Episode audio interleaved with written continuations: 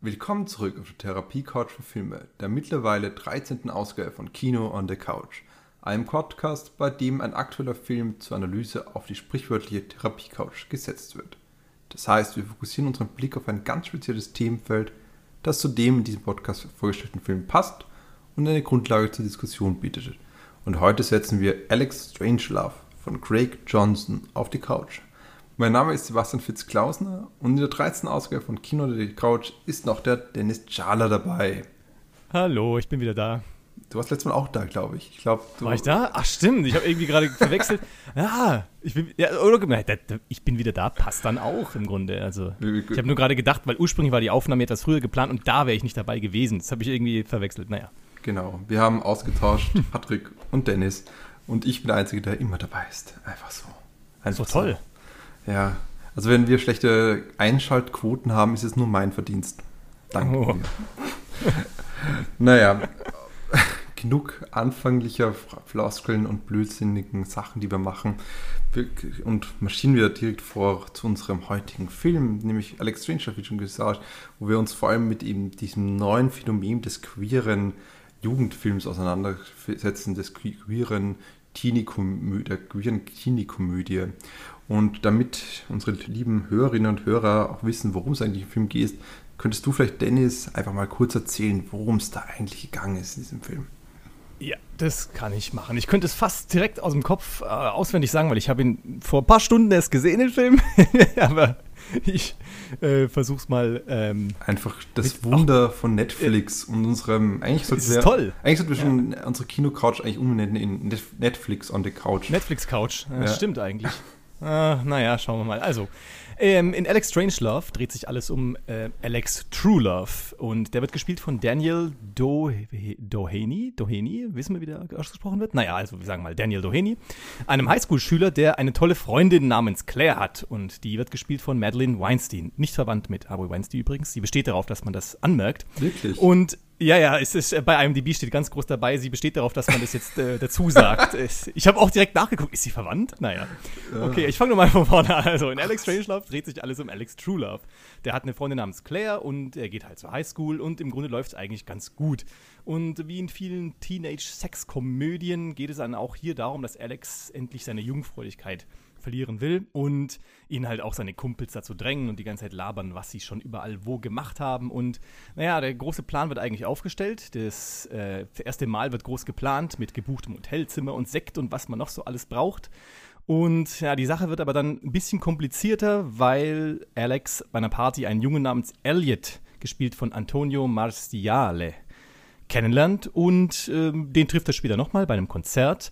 Und naja, dieser Elliot, der bringt ihn so ein bisschen aus der Bahn und schickt ihn so auf eine Achterbahnfahrt der Emotionen und so ein bisschen in die sexuelle Orientierungslosigkeit, beziehungsweise auch in die Findung mehr oder weniger. Und dann wird eben auch die Beziehung mit der Claire äußerst schwierig. Und na, das ist so der Grundriss der Story. Es gibt dann natürlich noch allerhand Kleinigkeiten nebenher, die verrückte Sachen passieren mit seinen Kumpels, was zu solchen Komödien wohl einfach dazugehört. Alkohol, Drogen, dämliche Sexgags.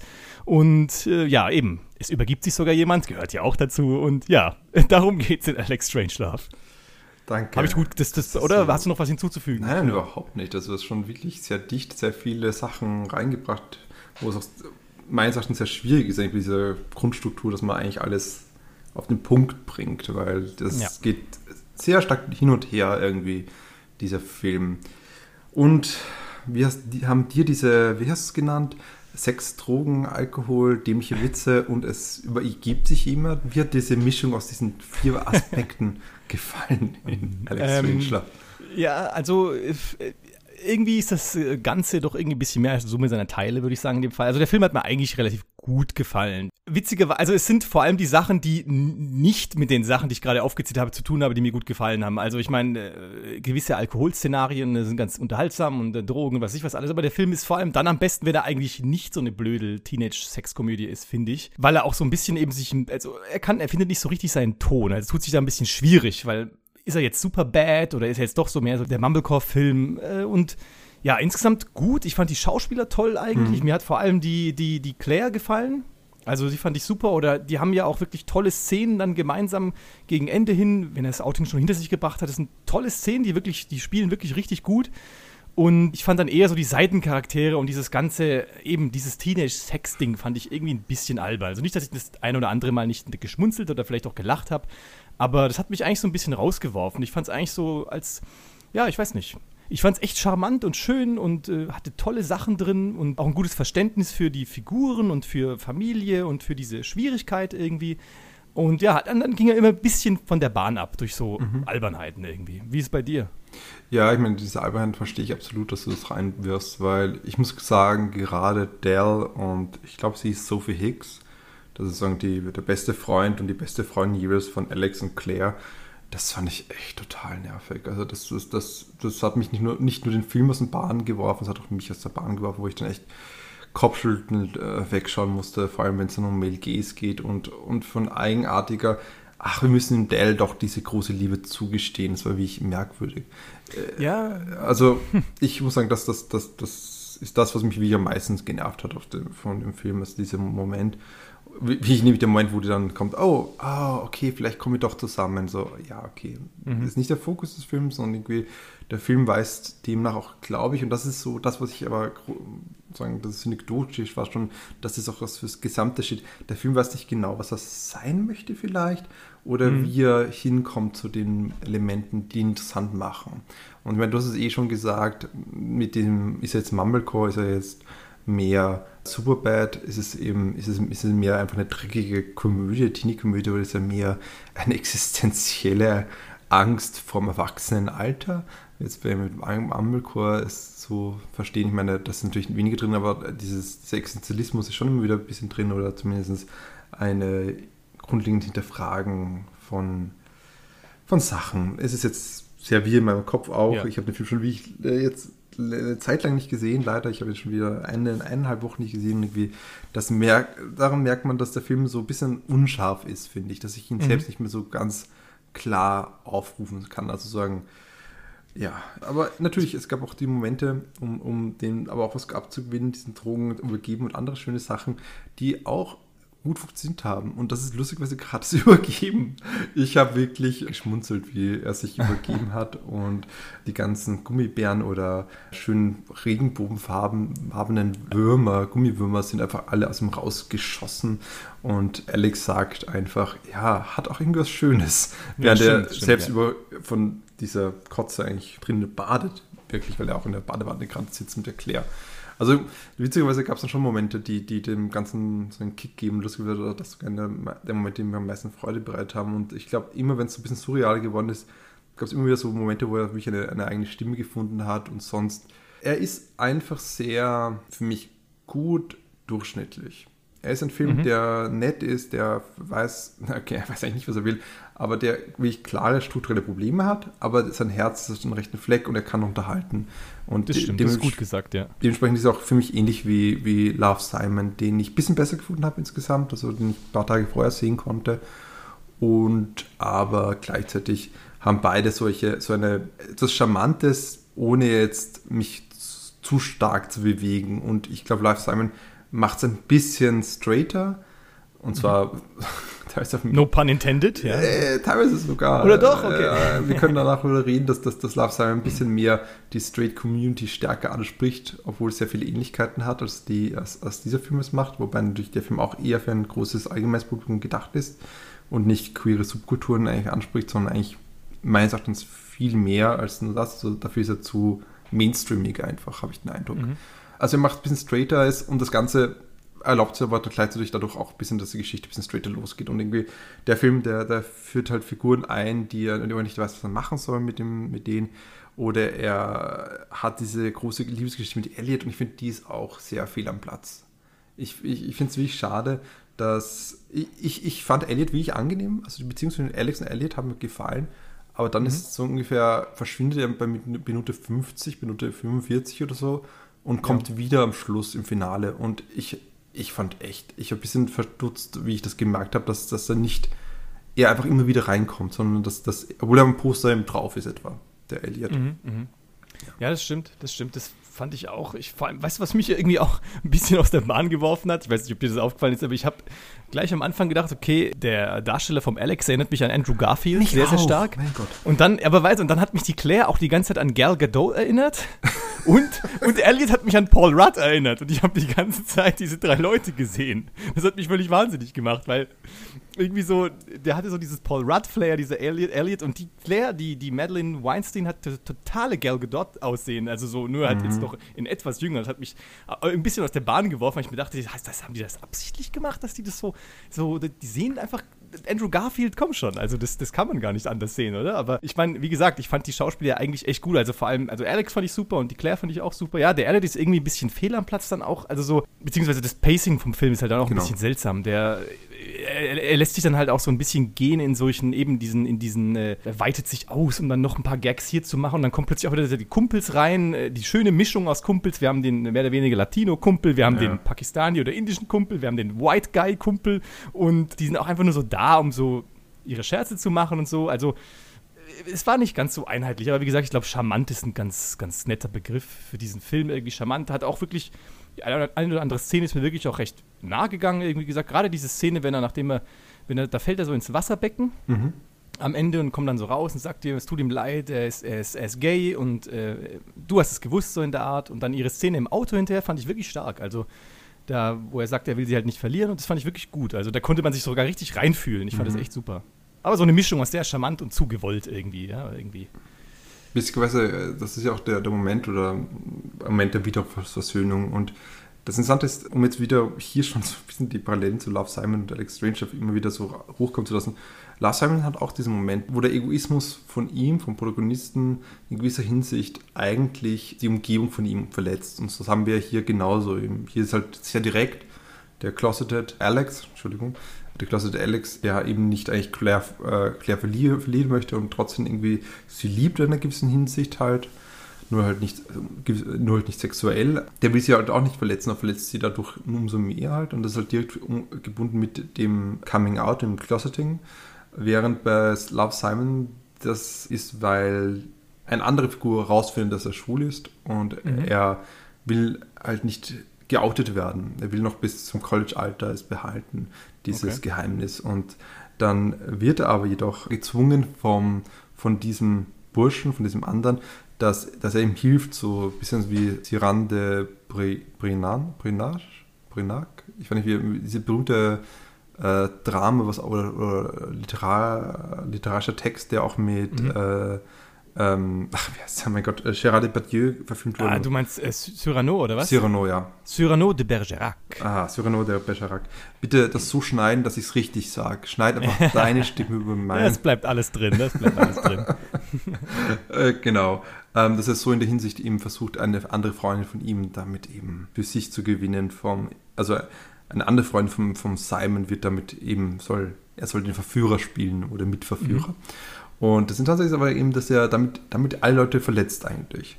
Und jetzt haben wir aber wirklich hier so wieder mal, das eine ist ein bisschen verworren und es kommt schon dorthin, dass sie verletzt ist, aber es ist so schnell und dann vergibt sie ihn relativ bald auch wieder, während eben bei Dings, es ist wie gesagt, der wesentlich formulär mehr äh, in einer klassischen hollywoodischen Formel drin steckende Film, der Love Simon, aber dafür erleben wir das wirklich ganz direkt, wie dieser Egoismus, welche Schmerzen er verursacht und wie ihm so mhm. fast schon wie Liar, The Liar Revealed.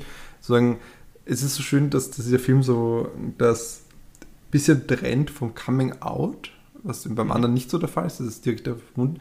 Und damit auch sagt, ja, er ist nicht die einzige Person in der Welt und sein Coming Out ist nicht das, was, was die ganze Welt schockiert oder nicht schockiert, das Wichtige ist auch, dass man halt seinen, seinen Freunden, seine Freundinnen, seine Bekannten, seine engsten Vertrauten äh, liebevoll und respektvoll begegnet. Und ich fand es spannend, dass, dass, dass der Film das so dass beide Filme das irgendwie drin hatten, aber der eine Film es mich mehr spüren hat lassen als der andere Film. Das ist mhm. durchaus, finde ich, weil, die, weil die, das Narrativ ist, ist äh, da, da, können auch die guten Schauspielerinnen, finde ich, das nicht äh, überspielen. Also es Nein, eh nicht, eh nicht, eh nicht. Es ist alles relativ harmlos halt einfach. Ja. Ne? Also es ist halt so, ja eben so ein Filmchen, das man sich ein paar Stunden vom Podcast noch schnell anguckt, um drüber reden zu können. Ja, oder, oder acht, acht, neun Tage davor und dann nicht mehr weiß, worum es gegangen ist. Oder so, ja, stimmt. Es kommt aufs selbe raus, ja.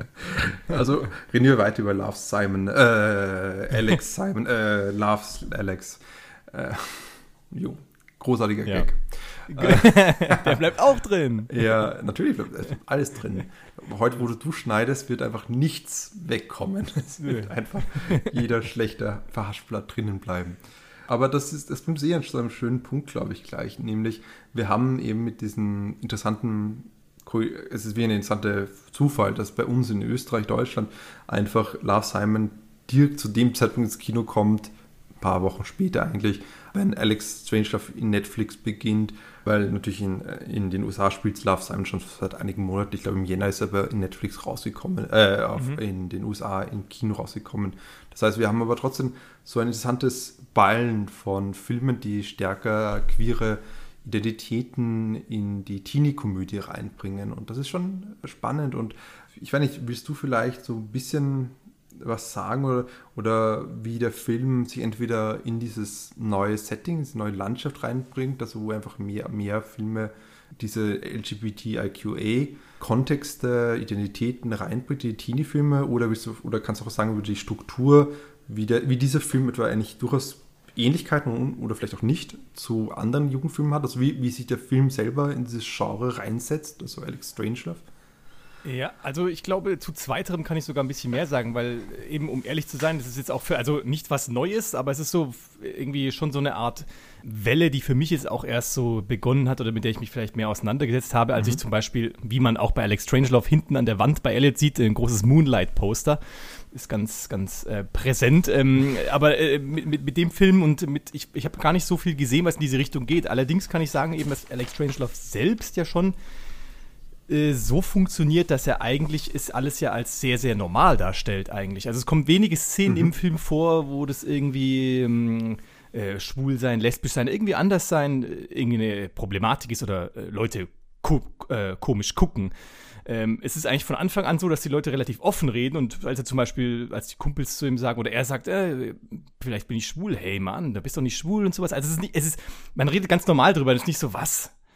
Äh, hau ab, was will ich mit dir so in der Richtung. Das ist eigentlich relativ, das fand ich relativ erfrischend. Das ist eigentlich so, diese, diese Welt existiert einfach. Und nur in dem Flashback, den er dann hat, als er in diesen Pool fällt, sieht man, wie er als Kind mhm. eben so fertig gemacht wird, weil er in der, in der Dusche mit seinen Kumpels eben eine Erektion bekommt. Und dann heißt es eben, ja, oh Gott, guck mal, er ist ein Fag und sowas sagen sie. Und das ist eigentlich eins der wenigen Male. Ganz am Ende, glaube ich, beim Prom dann, wenn Elliot und er tanzen, gucken sie auch ganz kurz so, ne? Die anderen gucken so hin und sagen, oh, was ist denn da los? Aber grundsätzlich geht er relativ easy und locker damit um. Eigentlich ist es eben, es klingt immer blöd, aber es ist ein ganz normaler Film, wo das irgendwie gar kein Thema ist, so richtig. Außer eben, dass es das Thema des Films ist, würde ich jetzt mal behaupten. Ich fand das eigentlich recht erfrischend in diesem, in diesem Sinne. Und sag mal, vom reinen Aufbau her des Films oder so, ich meine, eben, wie gesagt, wir haben ja schon gesagt, der, der tut sich ja etwas schwer, sich selbst dazu verorten, als, als ähm, also was er jetzt eigentlich sein möchte. Aber er hat halt schon, ich, ich weiß nicht, er hat es er irgendwie schwierig, er hat es er hat's, er hat's nicht so brillant eben gemacht, dann eine Teenage-Sex-Komödie draus zu machen und das eben so da reinzubringen, weil eben, ich weiß nicht, woran das lag, aber eben, ähm, er hat die typischen, wie soll ich sagen, er benutzt all die Haltestellen, die man eigentlich äh, braucht für, für eine, für eine Teenage-Sex-Komödie. Nur ist er dann vielleicht wieder nicht zu silly genug, in der Liebesgeschichte an sich. Weil wenn ich zum Beispiel Superbad ranziehe oder sowas, die sind halt so over the top, dass sie praktisch an, dass die Dinge irgendwie, wie soll ich sagen, nicht so ernst und so in der Realität verhaftet sind, wie sie dann bei Alex Strangelove vielleicht sind. Das ist das Problem vielleicht, ja. Dass es die, diese, Queerness in Anführungszeichen dann vielleicht zu ernst nimmt und es nicht einhergeht mit der over-the-top-Blödhaftigkeit der anderen Sachen. Also, ja, ich weiß nicht, ob ich deine Fragen jetzt genau beantwortet habe, aber vielleicht kannst du einfach da äh, was dazu sagen. So, was, du kennst dich da auch wesentlich besser als ich, muss man einfach sagen. Naja, äh, das will ich auch nicht so sagen. Ich, ich, ich, ich wollte euch jetzt nicht aufs Glattes führen, weil Ich finde es schon zwei wichtige Punkte gesagt. Ich meine, das erste ist natürlich auf jeden Fall, wie du sagst, du kennst jetzt nicht so viel und du hast irgendwie auch nicht denkst du, das ist jetzt auch nicht so eine riesige Welle. Es ist nur interessant, dass jetzt so sukzessive neue Sachen ja, kommen. Ich muss auch ehrlich sein, ich äh, hätte den wahrscheinlich auch trotzdem nicht gesehen, den Film, wenn wir jetzt nicht die, die Kinocoach gemacht hätten. Den muss man einfach ehrlich sagen. Also, weil ich, das ist so ein Film, wo ich dann wahrscheinlich vorbeigeblättert hätte oder mich dann vielleicht von der, eben vielleicht auch von der Themenmischung nicht interessiert hätte, weiß ich nicht. Aber ich bin froh, dass ich es trotzdem gesehen habe. Also, ja. Ja, also meine, eh, es ist auch nicht für uns vielleicht gedacht, mhm. dieser Film, muss man auch sagen. Ich würde auch gerne darüber noch später reden, also wer eigentlich das Zielpublikum ist und ich schätze mal Jugendliche, ja. äh, aber auch das auf später verschoben. Aber ich finde es, wie gesagt, es ist so das, was eigentlich bis jetzt tatsächlich nicht so oft vollkommen ist. Aber ich hatte den Eindruck, dass es eben sukzessive mehr geworden ist. Machen wir mhm. es einfach so dass einfach, äh, wir haben, äh, wenn wir jetzt denken an frühere Filme und du hast schon das auch angebracht, dass hier eigentlich nicht dieses Gay-Bashing oder Gay oder so ähnliche Begriffe einfach dekorativ verwendet werden oder sogar Fag oder sowas. Also ähnliche Begriffe, die entweder wirklich aus Hasssprache kommen oder die einfach oftmals einfach nur dekorativ genommen werden, wie zum Beispiel, ach, das ist ja schwul, das ist ja, ja. uncool dementsprechend. Also das ist natürlich etwas, was, was in Teenie-Filmen sehr oft vorgekommen ist und das hat natürlich was damit zu tun, dass, dass Teenie-Filme sehr stark mh, hm, Sexualität in den Vordergrund gestell, stellen, habe ich den Eindruck, und noch mehr eigentlich nicht nur einen Drang der Heteronormativität, sondern auch ein Beweisen, sich beweisen können. Das ist so wirklich oft drin. Wir haben, wir haben wenn ich jetzt zurückdenke an Uff, ist es Porkis, wo sie in die Dusche der oder Umkleidekabine von den äh, anderen ich glaube, schauen? Ja. Ich glaube ja, ja. schon. Ich glaube, da ist sogar ein Plakat drauf. Das ist immer so, dass, dass, dass der, der, der, die Figur, die, wo das Auge durch ein Loch späht und man sieht, glaube ich, das Bein oder so von einer Frau. Das heißt, sagen, wir haben hier so ganz stark drin diese Momente, wo der sexuelle Genuss oder das sexuelle Erobern und Erfolg beim Sex ganz im Zentrum steht, um sich identitätspolitisch zu definieren zu können. Und das ist natürlich ganz klar auch bei American Pie, wo es alles drauf zurennt, mhm. auf das, wir müssen Sex haben. Ja. Das rennt ja alles dorthin zu. Und wer nicht Sex hat, der ist so ein bisschen, oh, oh, das ist das große Moment für diese Jugend. Also die, das, das Leben hat erst begonnen, wenn man, wenn man ja. Sex hat. Ganz platt gesagt. Und dementsprechend hat es eben natürlich immer auch die Angst drinnen, was, wenn die Leute mich als schwul denken, bezeichnen würden, oder was, wenn die Leute mich nicht als hetero sehen, was, wenn ich passe, zum Beispiel, wenn das ein, eine Klosterfigur wäre. Und das ist auf jeden Fall ganz direkt so gewesen, ganz einfach, bis 2000, frühe 2000 Jahre, wie diese Zeit, wo der Road Movies und der American Pies, glaube ich. Und aber interessant ist, dass wir um 2010 herum, glaube ich, sukzessive Verschiebungen spüren können. Also ich denke dann immer an Perks of Being a Wallflower, mhm. wo der um die nächste äh, Marvel-Figur oder nicht Marvel-Figur, DC-Superhelden-Figur zu erwähnen, wo der The Flash mitspielt, wo ich mir den Namen nicht einfällt, wo ich ihn echt sogar mag. Ähm, nicht. Wel welchen meinst du, welchen Flash? Der, der Kinoflash. Äh, Ezra der, Miller, oder? Ja. Äh, Ezra, ja. Ezra, Miller, genau. Wo Ezra Miller eine schwule mhm. Figur spielt und es auch ganz klar ist, dass, dass er schwul ist und es auslebt, aber sein Partner sieht es nicht so und er wird ihn und nimmt, nützt ihn aus eigentlich. Also nützt seine Offenheit okay. auch aus. Also, und während der, der Partner closeted ist. Und ich finde Perks of Flipping Wallflower echt, echt ziemlich gut. Also das ist echt ein toller Film. Und ich habe Gefühl, eben, dass da immer mehr dann so aus den Nebenfiguren heraus schwule Charaktere hervortreten und teilweise auch äh, eben oft eben positiv gesehen werden und nicht lächerlich gemacht werden. Und das ist anders als jetzt sagen in Pi 2, wo sie, wo Lesben vorkommen, nur um sich ja, lustig ja. zu machen und schlussendlich sind sie eh keine Lesben, weil oh, das, das, das, also nein, Lesben sind okay, aber schlussendlich sind sie keine Lesben, weil damit können, kann das Stifler dann doch nochmal zum Zug ja, kommen. Ja, und die Szene hat, ist ja ganz stark homophob aufgeladen, was natürlich extrem lustig ist, weil ich glaube, Sean William Scott ist ja schwul, oder? Uh, bin mir gar nicht sicher. Ganz sicher. Red mal weiter, ich versuche schnell rauszufinden. ja, selbst wenn nicht, ist es nicht wich weiter wichtig. es ist eigentlich nur wichtig, dass es diese ganz stark homophobe Sequenz haben, wo, wobei sich beide küssen sollen. Jason Biggs und Sean William Scott, glaube ich, waren das die beiden, die sich küssen sollen. Und dann haben sie Angst oder es, es wird ganz, es, es herausgezögert, bis es endlich kommt. Es ist so peinlich mhm. einfach. Naja. Und in den letzten Jahren geht es wieder noch verdichteter mit den beiden Filmen, die wir jetzt haben, mit Alex Strangelove und Love Simon, aber teilweise sogar mit so einem Film wie Everyday, der ein Film ist, der, der glaube ich, eh nicht sonderlich gut sein soll, aber interessant mhm. ist eigentlich. Weil da geht es darum, dass ein Mädchen sich verliebt in eine Person, die jeden Tag sein, den eigenen Körper verliert. Das heißt, jeden Tag wacht diese Person im Körper einer anderen Person wach. Und das ist eigentlich ziemlich trans. Mhm. Das ist eigentlich ziemlich queer, muss man sagen, weil es geht um alle Geschlechtergrenzen und es geht ganz äh, quer durch. Und es ist die Frage, was ist das dann für eine Beziehung? Und das wird eigentlich positiv beantwortet, aber es geht angeblich gegen Ende auch wieder zum Heteronotiven zurück. Aber trotzdem, allein durch die Tatsache, dass solch so ein Film existiert, der durchaus so eine Queerness drin mhm. hat, ist spannend. Das heißt, wir haben schon eine Bewegung hin von dem, sind, sind, im, im, sind einfach ausgeschlossen oder Homosexualität wird nur inkludiert, um sich darüber lustig zu machen, hin zu einer, sie sind in den Nebenfiguren sichtbar und dann ganz nun zu einem Moment des, es sind die Protagonisten und es ist ihr Thema, ihre, es sind ihre Filme eigentlich, wo wir handeln und es geht darum, Verständnis zu schaffen. Ich glaube, das ist schon eine interessante Bewegung, eine Zuspitzung, mhm. Könnte man sagen. Und das ist das Zweite, was du gesagt hast, war dieser Begriff der Normalität, nämlich ähnlich wie ein Film, den ich immer.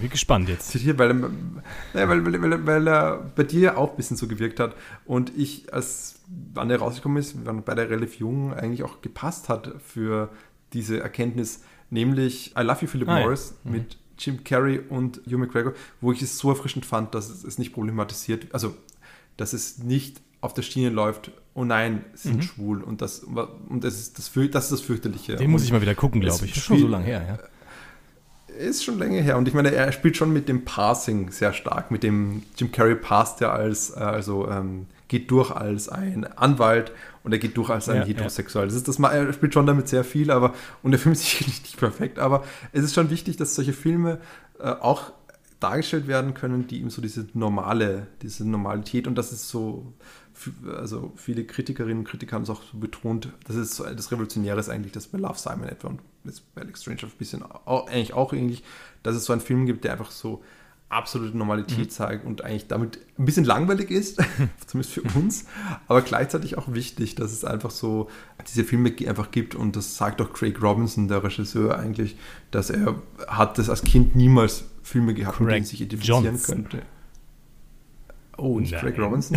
ich, äh, aber passt schon, ja, ja. Es ändert nichts an der Tatsache, was du gesagt hast, ja. Äh, ich, ich, ich habe die ganze Zeit vorgestellt, dass, dass äh, Craig Robinson den Film gedreht hat und einfach konstant Witze gemacht hat. äh, ich hoffe, ich habe einen richtigen Ko äh, Schauspieler gerade im Kopf.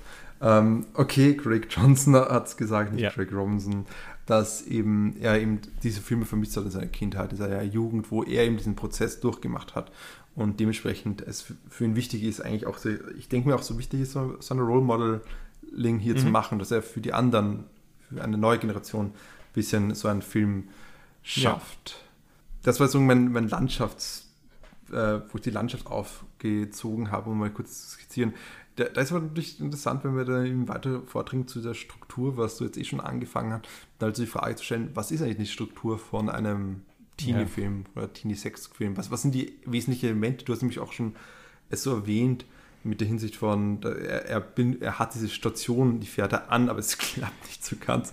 Also, was ja, sind die Stationen? Also ich mein, was sind die, die, die treibenden Kräfte. Also ich meine, an sich sind es ja schon, also die treibenden Kräfte, sagen wir mal jetzt in, in, in, in, in, den typischen Teenage-Sex-Comedy, sind ja schon eigentlich hauptsächlich die Figuren, ne? Also die, die, wir ziehen jetzt mal nochmal Superbad ran, mir fällt jetzt tatsächlich irgendwie gar nicht so wahnsinnig viel ein von diesen raunchy Teenage-Sex-Komödien, aber wir haben halt da meistens, meistens sind unsere Hauptfiguren eigentlich Loser oder halt äh, irgendwelche Typen, die halt nichts zustande kriegen und äh, wissen nicht, wie sie es machen sollen, na, wir müssen da Mädels aufreißen, keine Ahnung was und so. Und der Film geht es natürlich auch schon komplett anders an. Eigentlich haben wir eine Figur hier bei Alex Strangelove, der, also gut aussieht, ist jetzt natürlich sehr, sehr subjektiv und ich will das nicht falsch stellen, dass ich jetzt nicht Jonah Hill gut aussehend finde, keine Ahnung, in Superbad, aber es geht praktisch darum, dass die Figur ja an sich eine, eben bei der läuft sie ja eigentlich ziemlich gut und wir haben nicht dieses typische, ich, er wird ein bisschen als Nerd dargestellt, obwohl ich das eigentlich auch nicht finde, dass er das ist. Also der Film versucht da auch da irgendwie, der versucht sehr zwanghaft seine Figuren darzustellen, habe ich das Gefühl. Also wir haben hier echt so die typischen, äh, die, die ähm, Tropes, die durchgegangen werden müssen. Also weil er, bei ihm mhm. läuft es ja eigentlich ziemlich gut. Er kriegt ja auch relativ schnell eine Freundin und dann, ja, keine Ahnung, das sind die halt seine Kumpels, die dann so diese typische, diesen, diesen typischen Flair reinbringen. Und dann haben wir Partys eben und wir haben Saufen und wir haben Frauen kennenlernen und wir haben halt, irgendwas geht schief, einer nimmt Drogen und dann kotzt er dahin und äh, ja, aber dann eben, ich glaube eben, der hat das typische, ich weiß nicht, was so eine wirkliche raunchy Komödie ausmacht, wahrscheinlich, dass eben, meiner Meinung nach, der Bezug zur absoluten Realität irgendwie nicht so der, der, der muss nicht so unbedingt sein. Also, weil wir haben ja auch viele Themen drin. Die Mutter von Claire ist krank, hat, glaube ich, oder könnte Krebs mhm. haben oder hat Krebs, bin mir nicht sicher.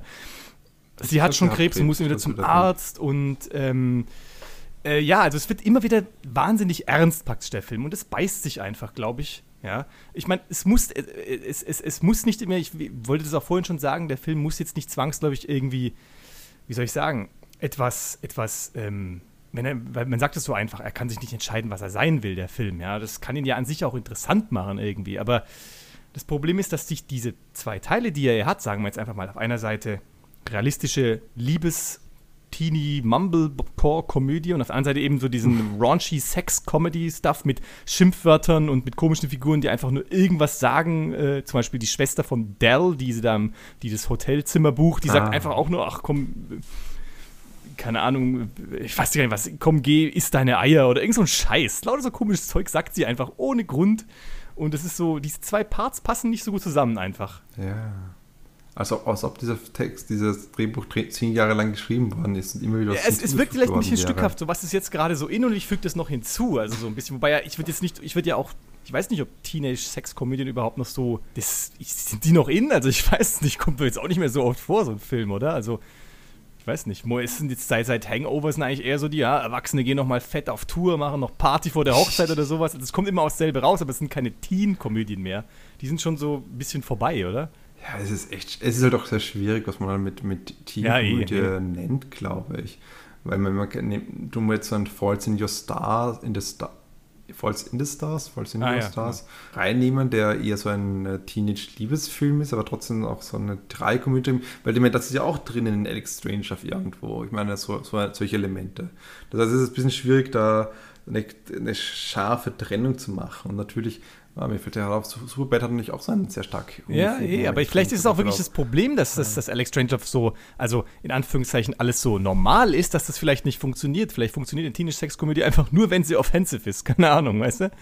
Ja, eh, eh. Und das ist, das ist sicherlich, also dieses Offensiveness, das kann er halt auch nur bedingt machen, glaube ich. Ja. Und naja, ich meine, weil er halt doch eher für ein jugendliches Publikum ausgelegt ist und er will ja, ich glaube, er hat was sehr stark Didaktisches drinnen, was, was wahrscheinlich andere nicht so drin haben. Also er hat so was von, ich will jetzt euch aufklären oder ich will jetzt ein Role Modeling mhm. betreiben. Und das haben halt andere raunchy Teenage-Komödien nicht so stark drinnen, weil es nicht so müssen, ist übertrieben, aber weil einfach die Heteronormativität besagt, dass das ab für sehr normal ja, ist, wenn man heterosexuellen Sex verlangt. Ich meine, er hat ja auch gerade am Ende dann diese Szene, wo die YouTube-Videos reingeschnitten werden, sozusagen, ganz am Ende. Ähm, also da sieht man mhm. ja diesen aufklärerischen und diesen Leute, traut euch, sagt euch was, sagt was oder sowas. Also es kommt ja schon sehr, sehr stark raus. Dieses eben sehr realistische und mit der, eben mit der, mit der, mit dem Jetzt, mit uns, mit, mit der Realität verbundene sozusagen. Mhm.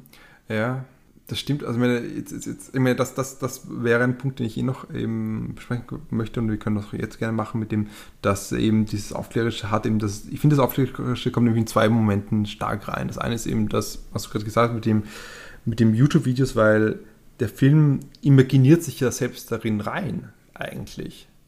Die, die mhm. Szene, mhm. wenn ich es richtig im Kopf habe, endet ja damit, dass Claire und Alex ein, eines ihrer Videos machen, ihre typischen Vlogs, und das Bild wird immer kleiner und neben ihnen poppt ein neues Bild auf und das auch ein tatsächlicher YouTuber, YouTuberin war äh, oder eben mhm. eine Person, die sich nicht gendermäßig auch identifiziert vielleicht. Ich muss sagen, ich habe es nicht mehr ganz doch, im Kopf, was ja. für alle Coming-Outs es hatten. Es waren auf jeden Fall in Richtung Bi and Gay, mhm. das auf jeden Fall, aber ich weiß nicht, ob nicht auch andere Identitäten hier einfach aufgepoppt sind wirklich. Und das, das, der Film will sich auch irgendwie so daneben hinschreiben. So, das sind YouTube-Videos, die dazu geführt haben, dass viele Leute auf einmal sich getraut haben, ein Coming-out zu feiern. Und ich will, ich, sprich der Film, will genauso hier mich etablieren, dass dann Leute, andere Leute, nämlich eine neue Generation an jungen Zuschauerinnen und Zuschauern, die dann mit solchen Filmen aufwachsen, ganz einfach ihr Coming-out haben können und nicht einen verinnerlichten Selbsthass mhm. eigentlich empfinden. Das ist eben, das, das, sieht man ja auch mit den Credits dann. Bei den Credits, das fand ich sehr witzig. Da, da war, ich muss gestehen, das habe ich jetzt nur bei IMDb gesehen. Ich weiß nicht, ob es jetzt im Original auch so ist, aber ich hoffe mal, das ist so, weil ich habe das nicht beim, beim Netflix wie ich gesehen damals. Da ist sie, mit jeder Schauspieler, es ist, es ist abwechselnd Schauspielerinnen-Namen und Figur und dann wiederum einfach eine der YouTuberinnen als him, herself oder als Person, als Person, okay. genau. Es ist nicht mal eine geschlechtliche Konnotation, es ist, glaube ich, nur Person steht dabei, was natürlich auch mal eine, eine absichtliche, ganz bewusst gesetzte Aktion ist, glaube ich, dass man nicht ein spezielles Geschlecht hier hinschreibt. das gibt es auch im, im Film, diese eine Szene ganz kurz, ne, wo sie, wo, ähm, wo Alex, glaube ich, neben Dell sitzt und so sagt, ja, vielleicht bin ich ja doch schwul und sowas. Und dann äh, ruft er irgendwie rüber zu so einem, äh, zu so einem ähm, Typen und der dreht sich um, irgendwie, keine Ahnung, bist du, bist, äh, er ruft so, bist du, bist du schwul oder lesbisch, keine Ahnung was. Und, ich, dann sagt er, ich liebe die Person. Weißt du, was ich meine? Kannst du dich noch erinnern, die Szene? Das ist dann so eine, so eine sehr, sehr kurzhaarige Person mit langem Mantel und allem und geschminkt und dann dreht sich um, zeigt so einen Mittelfinger zu der und sagt, mir ist praktisch egal, äh, äh, wer das ist, den ich liebe, ich, denn ich liebe die Person dahinter, sagt er einmal ganz stark. Ja, genau, ja. Ja, absolut. Also ich meine, das ist auch ein, das ist nämlich Jesse James Keitel und das ist das Coole eigentlich dran. Und das ist, das finde ich wirklich eigentlich interessant. Das ist, eine, das ist eigentlich ein Drake-Künstler. Okay. Ein Drake, also ich meine, ich muss gestehen einfach, ich weiß nicht, ob es sich männlich identifiziert oder nicht, und ich habe jetzt Künstler gesagt, aber Cartel äh, performiert auf jeden Fall als. Drake, mhm. macht Drake. Und das ist eigentlich ziemlich spannend und hat auch eben sein, das eigene Kostüm, die eigene Schminke auch aufgetragen, ist auch so gecredited im Film. Also, und das ist interessant, weil das genau wiederum einerseits dieses Person haben wir wiederum, das sagen nicht genderbinäre Identifikation oder wen man hier liebt, also es ist nicht auf das Geschlecht bezogen, die sexuelle Attraktion, sondern es ist eben die Person an sich, die man eben sexuell anziehend findet. Und das andere ist einfach wiederum dieses, was ich da vorhin versucht habe zu erwähnen, mit dem, oder versucht zu evozieren, dass der Film sich so, so eine fast schon queere, identitätspolitische, wir sind alle eine große Familie, wir sind alle, gehören dazu und ich, ich, ich Film gehört genauso hier ja. dazu. Und ich, ich huldige die queeren Bands, die, ich, die beim, im Film auftreten, ich huldige Gay Icons, die, perf die performiert werden im Film selbst, wie etwa äh, das, wo, wo Elliot diese eine Sängerin imitiert. Und ich caste einfach Jesse James Cartel als eine Figur, die sich nicht gendergeschlechtlich identifiziert konkret und auch nicht geschlechtlich äh, spezifisch ein, ein anderes Geschlecht eben anziehend findet, attraktiv findet. Das ist schon sehr spannend. Also der Film versucht sich sehr stark queer zu geben und ist, glaube ich, auch deshalb im Juni eben rausgekommen im Sinne von im Pride Month. Mhm, mhm. also das, das, das ich, ähnlich wie bei Black Panther, der im, im Black uh, History Month rausgekommen ist. Das ist hier auch so eine, eine, ein ein identitätspolitisch ein wichtiger Moment einfach gewesen ist, mhm. da habe ich den Eindruck. Aber gleichzeitig, haha, um, um, wieder mal in die andere Richtung zu, zu pendeln, ich habe das Gefühl, dass es ausstellend ist, wie Sydney eingesetzt wurde, also wie die Figur von Jesse James Carter mhm. eingesetzt wurde. Sprich, es ist dazu da, um einen Witz zu machen. Und das fand ich eigenartig. Und das finde ich im Film immer wieder eigenartig gewesen. Also in, und das kann ich auch jetzt hier reinwerfen, in Love Simon hatten wir nicht genau dasselbe. Okay. Wir hatten da einen schwarzen Schwulen gehabt. Der einzige, der sich identifiziert als schwul auf, das, auf der Schule, bevor eben Simon dazugekommen ist. Und er hat ein bisschen längere Haare, hat eine sehr effeminierte Art, sich zu gestikulieren und ist sehr modisch angezogen. Und das ist natürlich der klassische, der also große, der Klasse Schule. Und ich meine, das ist an sich kein Problem, dass, dass so eine Art von äh, schwule Identität auch funktioniert, natürlich. Aber es macht irgendwie was ganz Eigenartiges, weil im, in beiden Filmen funktionieren sie so ein bisschen als Witz. Es stimmt, ja, ja, es stimmt tatsächlich. Also ich musste auch, als er das, äh, als er das sagt, irgendwie I love the person und zeigt ihm so den Mittelfinger, so wie es gesagt wurde, hast du schon auch recht, muss ich ehrlich sagen. Das war schon so ein bisschen so, also ja eben, ich war mir nicht sicher. Ist das jetzt hier eben, wollt ihr mich verarschen oder? Du hast recht, nein, du hast recht, aber es ist sehr, sehr ausgestellt, ja. Und ich meine, der Ding, der, der Ding sagt ja auch, uh, what the fuck? What, what the fuck that uh, is supposed to mean. Uh, mhm. das, uh, that supposed, ja. should, uh, das, das, das, das sagt ja der Dell dann. Ja, ja. Whatever that does mean. Stimmt, stimmt, stimmt, ja. Englisch. ähm, da muss man halt fragen, wie hier so ein zweistelliges Pferd hier der Film fahrt mit der Identitätspolitik, würde ich mal vermuten. Weil wir können jetzt einfach direkt fragen, wie wird hier die also eine richtige schwule Figur dargestellt? Also wie würdest du sie charakterisieren, äh, wenn du jetzt sagen, äh, Alex und Elliot in weiterer Folge auch als also richtige schwule Männer sozusagen, mhm. die, die als normal gelten, funktionieren. Also kannst du verstehen, was ich meine? Klär mich auf nochmal. Also wie meinst du genau? Na, wie würdest du, wie würdest du Alex beschreiben? Wenn du jetzt nochmal müsstest, also was, was ist sagen, sind seine Charaktermerkmale? Ähm, Charaktermerkmale. Äh, wie soll ich sagen? Ich glaube, er ist relativ quirlig, also er labert viel zu viel, er ist sehr, sehr hastig und sowas, also smart natürlich irgendwie. Ich glaube, mhm. er wirkt wie jemand, der viel nachdenkt und so, aber ist gleichzeitig auch sehr, also zu schnell in seinen Äußerungen. Es gibt eben viele Szenen auch im Film, wo er wahnsinnig viel labern ist. Eigentlich auch eher schüchtern, ja, also eigentlich eher schüchtern. Deswegen gab's, deswegen fand ich eigentlich die Szene ganz, also erstmal noch genau antworten. Also er ist eigentlich relativ äh, schüchtern und es wirkt eigentlich, wie soll ich sagen, es, er wirkt recht locker. Also er wirkt nicht wie jemand, der irgendwie. Mhm. Eigentlich läuft's, also er hat keine Probleme irgendwie. Ich weiß auch nicht. Die kommen halt dann erst sozusagen, ja. Weil der Elliot wiederum ist halt so eher der forsche Typ, ja. Mhm. Wobei er dann auch derjenige ist, der am Ende wiederum ein bisschen zurückhaltend ist. Also es ist ein bisschen komisch, weil Alex ist ja auch derjenige, der dann den Kuss zum Beispiel wagt, plötzlich bei Elliot, ja. Aber ja, ich könnte es dir jetzt auch gar nicht so richtig sagen. Die, machen wohl, die macht wohl gar nicht so viel aus, diese Figuren. ja. Nein, aber ja, ich, ja also, äh, äh, weil Alex ist so der typische quirlige Andrew Garfield-Typ irgendwie. Ich weiß nicht, weißt du, was ich meine? äh, wie gesagt, er könnte, er könnte auch, auch in Spider-Man sein, wahrscheinlich, ja. Könnte auch, habe ganz an Andrew Garfield gedacht, wie ich ihn gesehen habe. Ja. Und ich habe es nachher gleich sofort meiner Freundin, der Veronika, gezeigt, also meiner Partnerin, meiner, Deiner Frau. Meiner Ehefrau. Frau. Ich weiß, es ist äh, schwierig zu sagen. Paterin nicht, Ehefrau schon, lustigerweise. Die, das Interessante, was du jetzt gesagt hast, war eigentlich dieser Moment, dass es quirlig, okay, smart, mhm. äh, locker. Ja. Und wenn der andere ist forsch, aber das Interessante ist eben dieses. Aber wir wissen auch nicht so viel über Elliot eigentlich. Also ich meine, ja, klar. Ne, der ist halt so unterwegs irgendwie.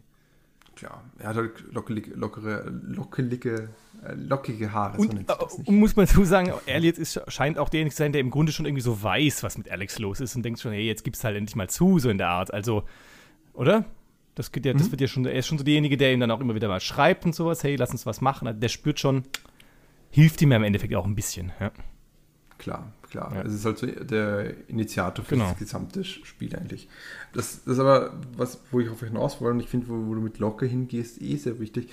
Er stellt halt, jetzt mache ich so eine, eine, eine, einen großen Schritt, er stellt halt eine Normalität dar. Mhm. Das Lockere ist auch dazu da, dass wir ihn halt als sympathisch empfinden. Ja. Vielleicht ein bisschen quirlig, ein bisschen schüchtern, ja, aber hey, wir mögen auch zum Beispiel, wie heißt die Figur? Äh, JD aus Scrubs, der ähnliche mhm. Eigenschaften hat. Mhm. Wir mögen solche Figuren. Das sind normale Figuren, die jetzt nicht irgendwie uns fremd erscheinen, sondern mit denen wir uns identifizieren können. Großes Anführungszeichen. Wir.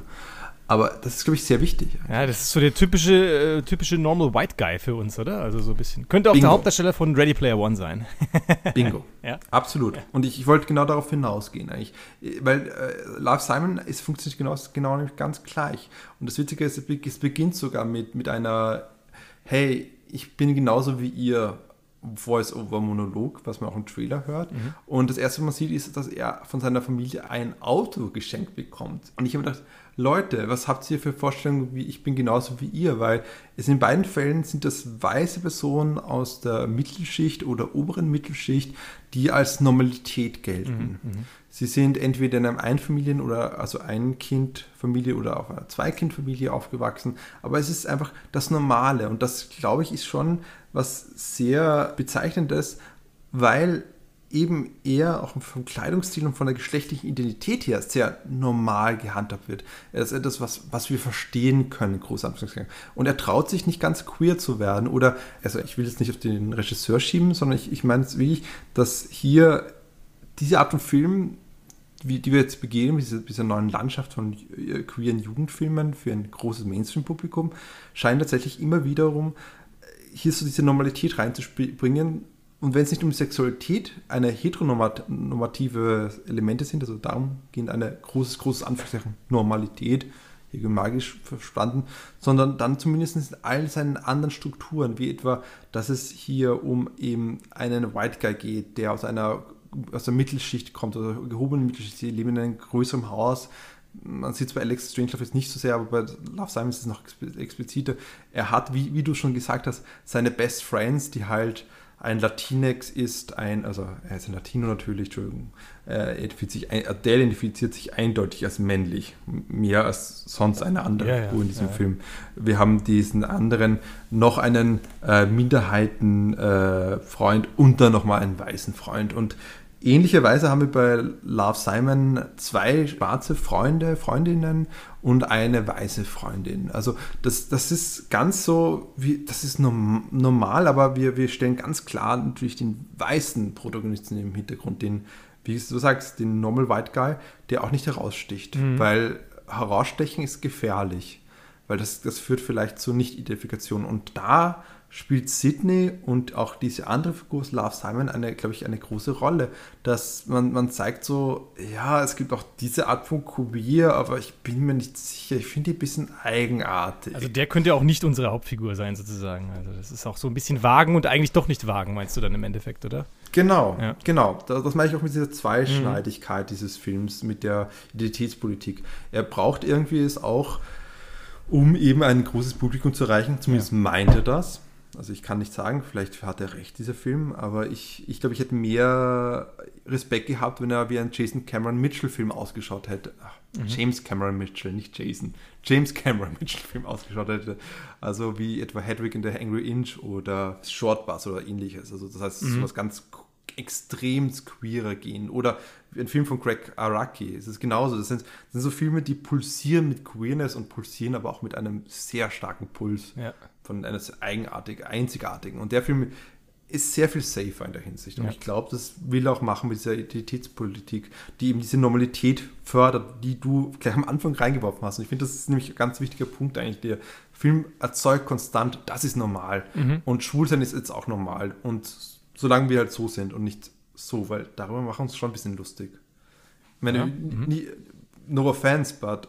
Nein, es ist wahnsinnig interessant. Nein, also, ich hab, also, weil, ja, ich habe das ja genauso eigentlich dann wahrgenommen, aber ich habe mir eigentlich an, von Anfang an auch gedacht, also man sieht ihn ja in der, in der Highschool so die Gänge entlanglaufen, dass es wirklich ein wahnsinnig gewohntes Bild ist einfach. Das dachte ich von Anfang an eben. Jetzt, äh, ohne Spaß, dieses Spider-Man, keine Ahnung was, Vergleich oder wie auch immer, aber das, du warst direkt reingeworfen in so einen ganz normalen US-Film, den du irgendwie kennst. Ah, unser White Guy mit seinen Problemchen und so. Also wirklich ganz, ganz normal. Das ist ja wirklich genau das, was du jetzt gemeint hast. Also ich hatte sofort das Gefühl, ey Mann, das ist äh, so ein gewohntes Bild, ja. Absolut. Und ich muss sagen, lustig, was jetzt, wo, wo, du das gesagt hast, mit den durch die Gang gehen und, und Spider-Man, natürlich haben, haben wir es gesagt wegen Andrew Garfield, aber ich habe jetzt, wie du das, das, das, durch die Gänge gehen gesagt hast, habe ich sofort an Tom Holland Spider-Man gedacht. Und auch mit diesem Hoodie und so. Ja, weil, weil, weil Ding schaut auch, weil, weil Alex Strangelove, Alex hat das glaube ich nicht, Alex Trulove, aber also die Figur von Alex Strangelove, Alex Trulove hat es glaube ich nicht, aber ich glaube, der Dings hat konstant ein Hoodie, trägt uroft ein Hoodie, der Love Simon.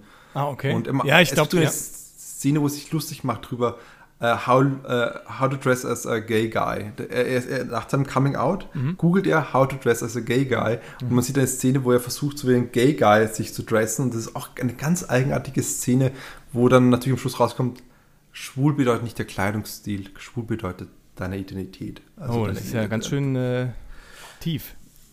Ja, aber nur wenn, solange du nicht wie Sydney ausschaust. Ja, ja, eben, eben, ja. genau. Ja, und dem, das ist, das ist halt die Sache irgendwie. Aber er hat natürlich trotzdem einen sehr stark didaktischen mhm. Aspekt drin. Also wir haben diesen Moment, wo wir einerseits haben, glaube ich, das sind so, um es mal kurz aufzufächern, wir hatten diesen Moment gehabt, wo wir einfach diese Community-Suchen von dem Film haben, dieses konstante Community-Suchen mit den Credits, mit dem, wie sind, ein, wie sind welche wie, wie ihr und den, welche Bands man spielt zum Beispiel. Dann hatten wir aber dieses Moment, wo trotzdem so ein Ausstellungsmoment dran war, so eine Person lieben, was soll mhm. das denn überhaupt bedeuten? Und Sydney schaut eigenartig aus, großes Anführungszeichen. So, so wird es irgendwie geframed, finde Mhm. ich. Also, weil Sydney ist halt einfach nur eine Figur dazu da, um eigenartig zu sein, habe ich den Eindruck. Weil der wird am Anfang vorgestellt, ganz kurz, als eine merkwürdige Figur und dann mitten im Film nochmal. Ja. Und öfters kommt sie nicht vor. Und das letzte war trotzdem, haben wir dieses Moment, dieses, dieses noch stärker aufklärerische Moment, wo der Film eigentlich konstant uns reinwirft mit irgendwelchen identitätspolitischen Phrasen. Sie verwenden äh, verschiedene Abkürzungen wie bi, gay, trans, glaube ich, kommt Ja. nicht vor. Nein, es kommt- Genderqueer. Ja. Genderqueer Ja. kommt vor. Genderqueer, es kommt vor solche Machen wie Poly für polyamorös, Genau, ja. was ich meine, der Meinung bin, dass sie nicht wissen, was polyamorös bedeutet, aber okay. Also der, der Film benutzt nämlich polyamorös, als wäre es etwas, würde es bedeuten, würde es in Bezug stehen, auf wen man steht. Dass man dann hetero auch sein könnte. Ja, nee, ich glaube, das ist Quatsch, ja. Also, was, wie du das Es- sagt, ist, äh, ja. Es kommt zweimal vor und ich fand das ganz eigenartig. Ja.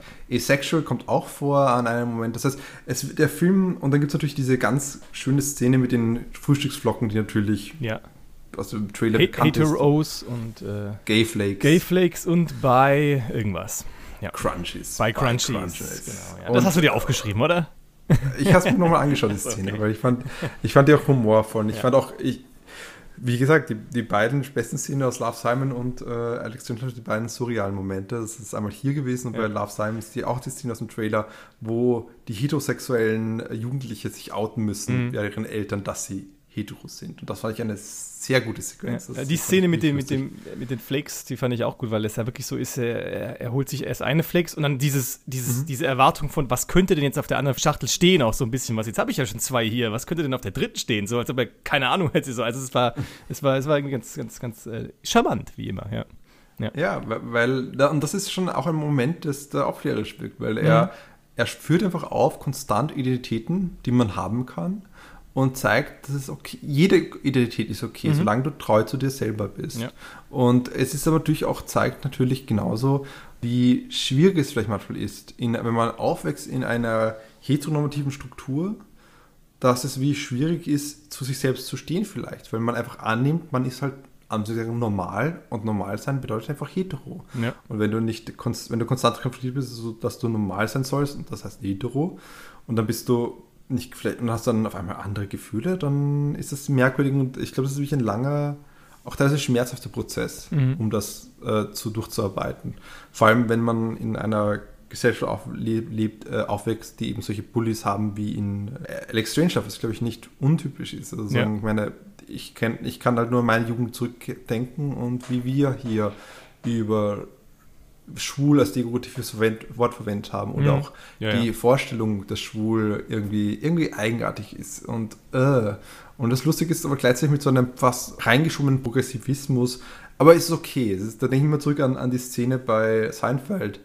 Not that there, that, there is anything wrong with that. Ja, ja. I'm ja. not, but not that there is anything wrong with that. Also das finde ich immer so lustig, weil genau das habe ich gemacht in meinem Jugendalter. Und ich frage mich wirklich, ob das die heutige Generation von jungen Menschen noch immer tut oder nicht tut. Das stimmt, ja. Ich habe keine An Antwort, aber der Film will auf jeden Fall, dass es eben nicht so sein soll. ja. Auch wenn er konstant auch wiederum, und das will ich noch so, sorry, das muss ich noch ganz kurz loswerden, sagt, dass es eigentlich schon so ist, weil er hat diesen Moment, er hat immer diesen Moment des Gay-Bashings oder ich weiß nicht, wie man es besser sagen könnte, dass, ob er nicht doch schwul ist. Was, du hast noch nicht Sex gehabt? Oh mein Gott, you're so gay. Ja, ja. Und pass auf, dass sein Penis nicht runterfällt. Was, bin ich jetzt schwul oder gay? Was ist das? Ja, ja, genau. Und dann Ja. später Und dann sagen sie doch auch hier ja eben äh, viel Spaß als Schwuler ohne Penis. Ja, das war doch Genau, viel Spruch, Spaß, Ja. äh, Schwule ohne Penis, Ja. genau. Dann bei der Sexszene mit Claire, are you nervous, are you gay? Ja, ja, ja, ja. Die, did you have gay Makeouts, äh, irgendwas? Also in, in eigenartigen Sequenzen kommt konstant das vor und irgendwie, ich fand das merkwürdig beim, beim Film schon, weil es für, für mich war das so ein bisschen, es war einfach sehr gewollt. Mhm. So wie auch das Drehbuch ein bisschen sehr gewollt ist, aber ich, ich glaube, es soll diese Heteronormativität darstellen, die zumindest Johnson selbst erlebt hat. Sprich, konstant damit konfrontiert zu werden und es so zu erleben, dass er sich jedes Mal rechtfertigen müsse und er eigentlich in die Zwickmühle gebracht wird, wenn er das hört. Sozusagen. es hätte praktisch wahrscheinlich so besser funktioniert oder so, wenn es, oder was heißt besser funktioniert, aber man könnte sich das wirklich so vorstellen wie eine Art, wenn er immer von diesen Dingen träumen würde, Leute immer sagen, hey, was ist los mit dir? Bist du etwas schwul? Bist du etwas schwul? Also so richtig so dieser Terror, den mhm. er praktisch bekommt, weil er sich ja so schwer tut, das irgendwie praktisch überhaupt selbst rauszufinden und dann auch zu sagen und sowas. Und, aber eben hier ist es so, dass sie das immer so sagen in der realen Welt und es nicht so ist wie, das ist so, so seine Mindgames, die er praktisch mit selbst spielt, deswegen, ja, aber du hast wahrscheinlich recht, es ist dem Regisseur eben ja, also ich meine, es ist eine gewollte Entscheidung gewesen, halt schon, ne? Ja. Ja, aber eh, wenn, wenn du es wenn so empfunden haben solltest, dann ist, hat es eh sein. Nein, ich, ich, ich habe es gar nicht so empfunden. Äh, ich, ich habe es nur gedacht, dass es so wahrscheinlich vielleicht besser funktioniert hätte. Ohne dass, dass das jetzt praktisch so ein, dass ein Punkt wird, worüber man eben diskutieren könnte, weißt du so. Ja, aber da, da, so ist es dann auch irgendwie so, wiederum so eigenartig, wo ich nicht weiß, ob Johnson wirklich weiß, wie die heutige Generation ist oder nicht ist. Mhm ich meine, wir können es jetzt so deuten, und das habe ich mir so im Nachhinein auch überlegt, ob es eben dieses konstant adressiert wird als gay, äh, und weil es eben zu über, überbetont ist, habe ich den Eindruck mhm. gehabt. Es, es ist zu gewollt. Und es könnte natürlich einfach die, an seiner eigenen Alterssein liegen. Oder es könnte dann liegen, dass er eben dass dieses Gefühl vermitteln wollte. Was ist es, wenn man konstant dieses, diese Wörter um sich herum fliegen hat? Und das ist schon, schon spannend, auch, auch in der Hinsicht, wenn zum Beispiel der, der Lehrer sagt so etwas wie uh, Stop hitting on the uh, new girl, was mhm. Das, ist einfach so etwas wie, was wie Heteronormativität. Ich meine, das fand ich nämlich interessant. Das ist nämlich so Heteronormativität, wie ich funktioniert. Konstant nämlich darüber, darauf hingewiesen zu werden, dass man doch heterosexuell ist eigentlich. Also mit gewisser Form von Mikroaggressionen. Mhm. Nämlich zu kommentieren, hä, die ist schon ziemlich heiß. So zum Beispiel, das kommt nicht mit Love Simon genauso vor. Das sagt nämlich der, der Vater zum Sohn, ich weiß schon, was, wie, du, hm. denkst. Mhm. Wir sind beide Männer. Ja, ja. Wir, stehen beide auf Frauen. So in der Richtung. Also, dass man konstant eben so hier drauf angesprochen wird. Also, es ist auch so. Das, das, das ist, fand ich wesentlich subtiler als diese What are you, gay? Ja, uh Und äh, irgendwie, Johnson möchte gerne ein, er sagt so, es ist, eine, es ist ein Film, wo er mit, mit vielen Gesprächen mit der neuen Generation geredet hat und das, das so rausgekommen ist. Und ich glaube trotzdem, es ist ein, es ist ein sehr alter Blick eigentlich der, er ist halt schon 41 Jahre, hat halt eine, eine Coming-out gehabt aus den 1990er Jahren. Er sagt einerseits, es ist so progressiv der Zeit auf den Schulen, dass so viele Menschen Coming-outs haben können, dass so, dass so viele Jugendliche out sein können und gleichzeitig hat er dieses, diese eigenartige Are you gay? Ja. Und ich glaube, das funktioniert wesentlich subtiler als das. Und das finde ich irgendwie schade. Weil ich glaube, Heteronormativität funktioniert einfach subtiler als einfach nur solche Fragen. Aber vielleicht soll es einfach nur der Druck sein, den man spürt. Und das ist halt irgendwie zu personifizieren. Aber irgendwie ist es schwierig, bei dem Film ein bisschen äh, so zu reden, weil man weiß nicht, was einfach schlechte, schlechter Dialog ist oder ein unreifes Drehbuch oder wirklich eine Intentionalität ja. beinhaltet. Ja, das war's mit dem Film. das war's mit dem Film, über den wir nie wieder reden. Nie wieder. Ja, der Film, so wie unser eigener Podcast, ist wie mal strukturiert, perfekt strukturiert gewesen. Und Die Leute fragen sich bei unserem Podcast auch, ist das Absicht oder was soll das eigentlich? Wir versuchen nur, die, den Film und dessen merkwürdige Struktur zu reproduzieren, zu performieren, während wir Meta. hier reden. Natürlich ist es Meta. Meta, Meta bringt das Geld ein. Wir sind Deadpool. Äh, ich glaube, ich wär, wir werden, wenn wir diesen, diesen Podcast hochladen, es einfach nennen Kinocouch Deadpool. Ja, du plötzlich Millionen Klicks. Millionen, Millionen. Oder es Deadpool Strange Love oder etwas ja. ähnliches. Ähm, aber schön war das Gespräch und ich hoffe, wir haben diesen Film ein bisschen, bisschen durchsichtiger machen können, genau, ein bisschen aufschlüsseln können. Aber nächstes Mal wir würden gerne wissen, was unser nächster Film ist, aber wir wissen es eigentlich de facto nicht. Nee. Wir spielen mit Gedanken und selbst die Filme, die wir rausgesucht haben, wissen wir einfach nicht, was es um diesen Film geht und wir werden uns einfach so wie euch überraschen mit dem nächsten Mal, wenn wir dann uns entschieden haben. Das heißt, wir kündigen wir gar nichts an? Ja, wir können schon ankündigen. Okay. Wir werden wahrscheinlich wiederum zwei Netflix-Filme stehen zur Auswahl. Das ist entweder Tau, ein Science-Fiction-Thriller von Federico D'Alessandro, wo wir keine Ahnung haben, weil wir verstehen diese Synopsis nicht, die hier vorkommt. Und wir hoffen, dass es über Sexismus und äh, Science Fiction handelt. Das mhm. ist so das Einzige, was man so ein bisschen durchlesen könnte. Äh, durchsichtig ist durch den Film, durch diese Image-Beschreibung. Oder als zweite Möglichkeit, wagen wir es mal vor zu einem Dokumentarfilm und zwar Recovery Boys von Elaine Macmillan Sheldon, die dieses Jahr schon begeistert hat, uns zumindest mit Heroin, den Dokumentar-Kurzfilm, der dieses Jahr für den Oscar nominiert war. Den gab es auch Und bei Netflix, glaube ich, oder gibt's Den gab es auch ja. bei Netflix, ja. genau. Wir bleiben einfach Netflix, die Netflix-Couch und wir hoffen, dass ihr uns auch dort gesellt. Aber bevor ihr uns euch bei uns, mit uns auf die Couch gesellt oder andere Personalpronomen, die wir hier verwenden könnten, Dennis, möchtest du uns mal sagen, wo sie uns denn sonst noch finden können? Man kann uns, die Kinocouch, äh, überall finden at Kino on the Couch. Also sowohl bei Facebook als auch bei Twitter at Kino on the Couch. Und äh, wir sind auch bei iTunes, Kino on the Couch, auch dort zu finden. Also überall zu finden. At Kino on the Couch, ganz einfach. Ganz einfach. Und das heißt, einfach, wir sind immer nur ein Klick entfernt von großen. Und bei YouTube. Gedanken. Und bei YouTube. Entschuldigung. Jetzt wolltest du gerade zu einem wunderschönen Endwort ansetzen. Ich hab's kaputt gemacht. Ach, was soll's. Dieser Film hat kein wunderschönes Endwort verdient. Uh. Ich sag einfach mal Ciao und bis zum nächsten Mal.